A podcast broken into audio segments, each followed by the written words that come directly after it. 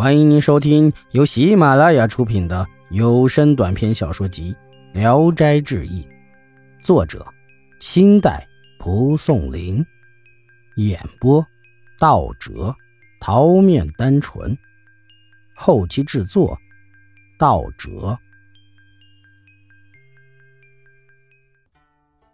西湖主，书生陈必教，字明允，河北人。他家里很贫穷，跟着副将军贾婉当文书。一次，陈升和贾婉在洞庭湖停船，正巧一条猪婆龙浮出水面，贾婉一箭射去，正中了猪婆龙的背。有条小鱼衔着龙尾巴不走开，一起就被捉住了。猪婆龙被拴在船轭上，奄奄一息，嘴巴还一张一合的，似乎在恳求援救。陈升很可怜他，便向贾婉请求放了朱婆龙，还把随身带的金创药试着涂在他的剑伤上，把龙放入水中，见他浮游了一会儿，消失不见了。过了一年多，陈升返回北方老家，再次经过洞庭湖时，遭遇大风，船被打翻了。陈升幸亏搬着一个竹箱子漂泊了一夜，才被树挂住。刚爬上岸边，水上面飘过来一具尸体，原来是他的童仆。陈升将尸体用力的拉上来，童仆早已死了。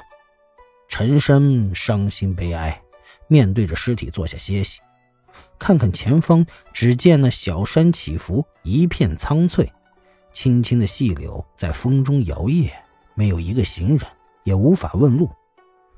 从早晨一直坐到太阳老高，心中迷惘，无处可去。忽见童仆的四肢微微的动了动，陈升高兴的就给他按摩。不一会儿，童仆吐了几斗水，一下子就醒了过来。两个人都把湿衣服脱下来晒到石头上，快到中午时才干了穿上。但是饥肠辘辘，饿得不能忍受啊！于是翻山急走。盼望能找到个村庄。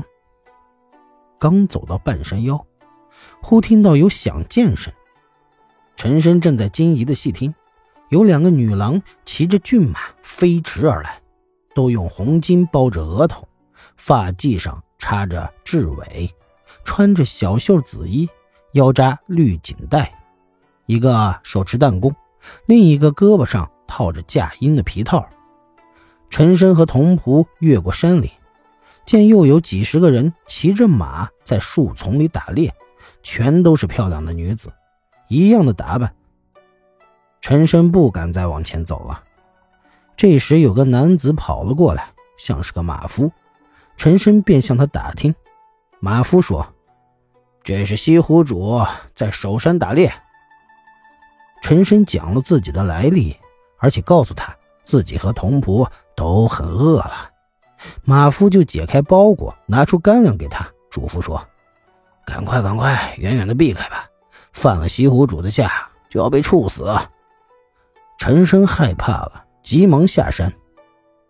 忽见一片茂密的树林中，隐隐约约的露出殿阁，陈升以为是庙宇，走近一看，粉白的围墙环绕着，墙外。是一道溪水，红漆大门半敞开着，有座石桥通向大门。陈深扒着门往里一看，楼台水榭高耸入云，比得上皇家花园，又怀疑是富贵人家的园亭。陈深犹豫着走了进去，古藤挡路，花香扑鼻。走过几折曲栏，又是一个院子，几十株高大的垂杨。枝条轻拂着红色的屋檐，山鸟一叫，花片齐飞。深院微风吹过，榆钱飘飘落下。陈升赏心悦目，恍如进入了仙境。过了一个小亭，有架秋千高入云间，秋千索静静地垂着，杳人迹。陈升怀疑已走进闺阁，惶恐的不敢再往前走。一会儿。听见从大门外传来马蹄声，似乎有女子的笑语。陈升和童仆忙藏到花丛中，过了不久，那笑声渐渐走近，听见一个女子说道：“今天打猎的运气不好，猎物太少了。”又一个女子说：“要不是公主射下来几只飞燕，几乎空劳人马。”不一会儿，几个红衣女子簇拥着一个女郎到亭上坐下。那女郎穿着短袖戎装，大约有十四五岁，头发犹如一团云雾。纤细的腰肢像经不起风吹，即使是玉蕊琼花也比不上她的美貌。女子们有的捧茶，有的熏香，华丽的衣服光灿灿的，犹如堆锦。过了一会儿，女郎起身走下石阶。一个女子说：“公主鞍马劳累，还能打秋千吗？”公主笑着答应。女子们有的架着肩膀，有的搀着胳膊。有的提着裙子，有的拿着鞋，把公主扶上了秋千。公主啊，伸开了雪白的手臂，脚下一用力，像轻轻的飞燕一样直入云霄。打完秋千，女子们扶公主下来，都说：“公主真是个仙人啊！”嬉笑着走了。本集演播到此结束。